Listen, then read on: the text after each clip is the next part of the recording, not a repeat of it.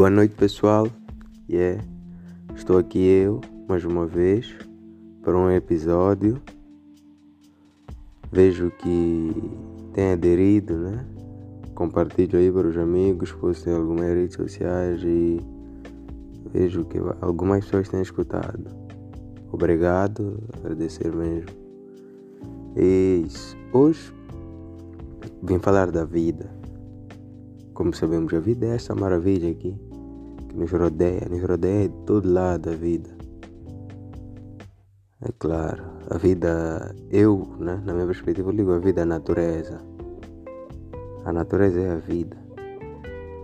E a natureza para mim o que seria?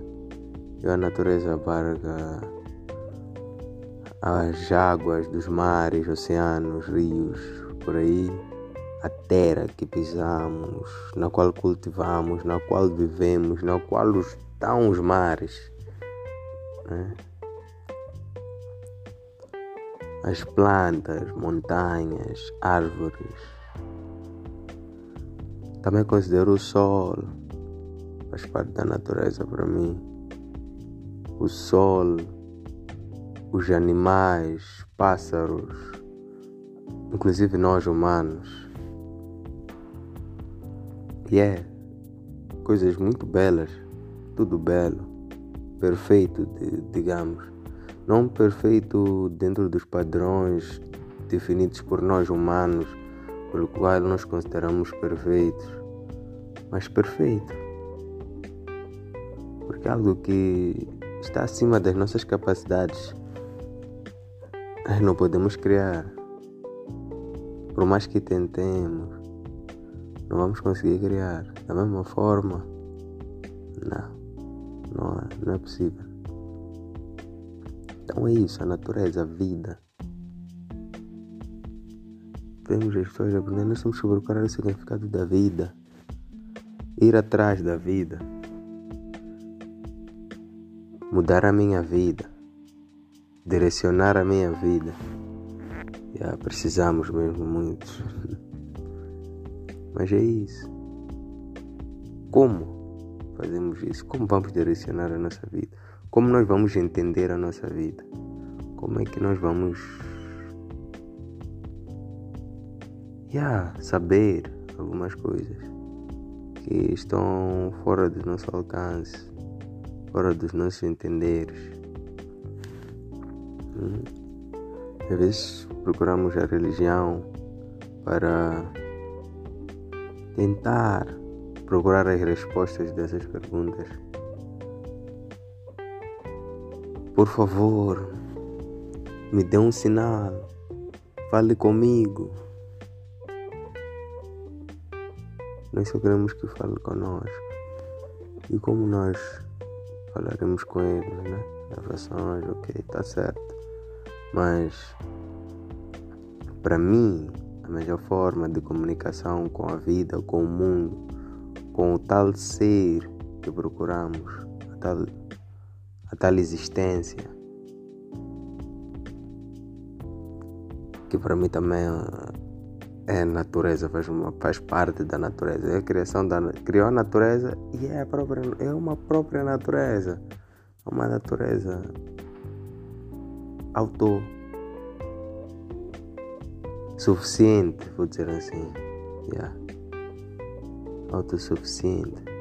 Mas a melhor forma de conectarmos com ela, eu acredito é que nós tenhamos contato com a natureza. Sejamos mais próximos a ela. Nós fugimos da natureza, agora estamos aí com, a, com o desenvolvimento, civilização, né?